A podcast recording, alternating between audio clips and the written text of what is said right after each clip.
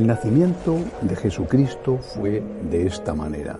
María, su madre, estaba desposada con José y antes de vivir juntos resultó que ella esperaba un hijo por obra del Espíritu Santo. José, su esposo, que era justo y no quería denunciarla, decidió repudiarla en secreto. Pero apenas había tomado esta resolución, se le apareció en sueños un ángel del Señor que le dijo, José, hijo de David, no tengas reparo en llevarte a María tu mujer, porque la criatura que hay en ella viene del Espíritu Santo. Dará a luz un hijo, y tú le pondrás por nombre Jesús, porque él salvará a su pueblo de los pecados. Todo esto sucedió para que se cumpliese lo que había dicho el Señor por el profeta. Mirad, la Virgen concebirá y dará a luz un hijo y le pondrá por nombre Emmanuel, que significa Dios con nosotros. Palabra del Señor. Hoy es un día en que tendríamos que echar las campanas al vuelo. Decía San Francisco de Asís de los días grandes, de los días de fiesta, él que realmente vivía intensamente la pobreza, eh, también con su sencillez y su ingenuidad, que había que untar con tocino, decía él, las paredes de las calles como expresión del gran gozo que había en el alma. Es el día en que celebramos el nacimiento de la Santísima Virgen. Es un día maravilloso.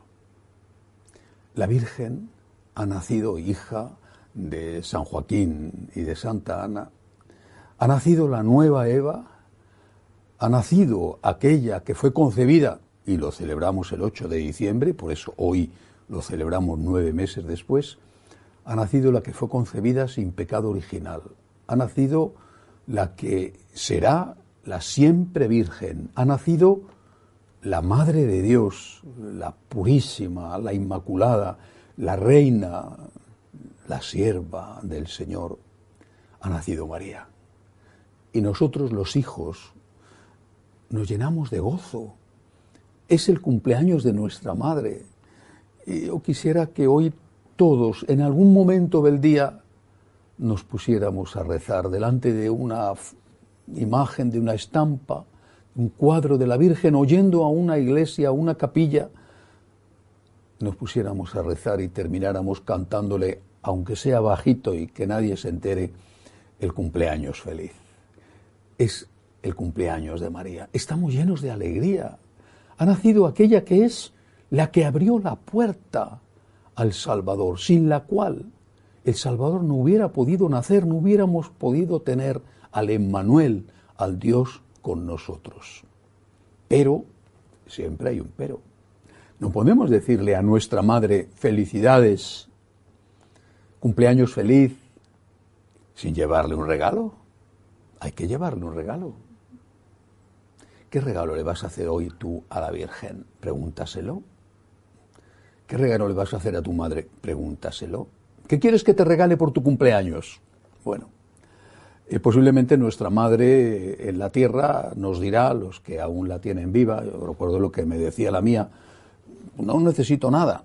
Bueno, bueno, entonces tú tienes que devanarte los sesos pensando que le llevas a tu madre porque ella no te ha pedido nada. Bueno, en cualquier caso, pregúntaselo.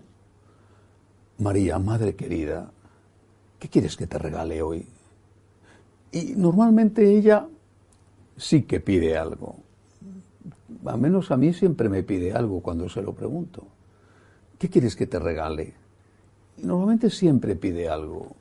Es algo, además, que nos beneficia a nosotros. Es algo que a ella le alegra porque nos hace bien a nosotros. Así es ella, así son las madres. Eh, no, no, quiere joyas, ¿para qué necesita la Virgen joyas en el cielo? Pero quiere, por ejemplo, que perdonemos, incluso que olvidemos. Quiere que demos oportunidades. No digo que seamos insensatos, que no tengamos en cuenta la historia y que no tengamos las lógicas precauciones, pero sí que perdonemos, al menos espiritualmente, que perdonemos, que no guardemos rencor a nadie. Podía ser un maravilloso regalo hoy para la Virgen. Mira, Madre, hoy voy a rezar por esta persona que me ha hecho daño. Voy a rezar por esta persona que es mi enemigo. Voy a intentar no guardar rencor. Voy a intentar, si tengo la oportunidad, de hacerle el bien, aunque lo que me apetecería sería devolver con la misma moneda con que él me ha tratado. Esa es una cosa. O quizá la Virgen no te pida que perdones a nadie, porque tampoco tienes a nadie así grave eh, a quien perdonar. Pero quizá la Virgen te diga, mira, conoces a fulano, a Mengano, lo están pasando mal. ¿Por qué no les visitas? ¿Por qué no le haces un poco de compañía? O esa otra persona está en una situación económica muy precaria. ¿Por qué no le das hoy una ayuda con delicadeza, sin humillar? Pero ¿por qué no le das hoy una ayuda para que, eh, para que pueda tener un poco de esperanza? Uy, si pudieras resolverle los problemas dándole un trabajo, pero al menos una ayuda. Y si no conoces a nadie en concreto, ¿por qué no das una ayuda a alguien que sabes que está ayudando?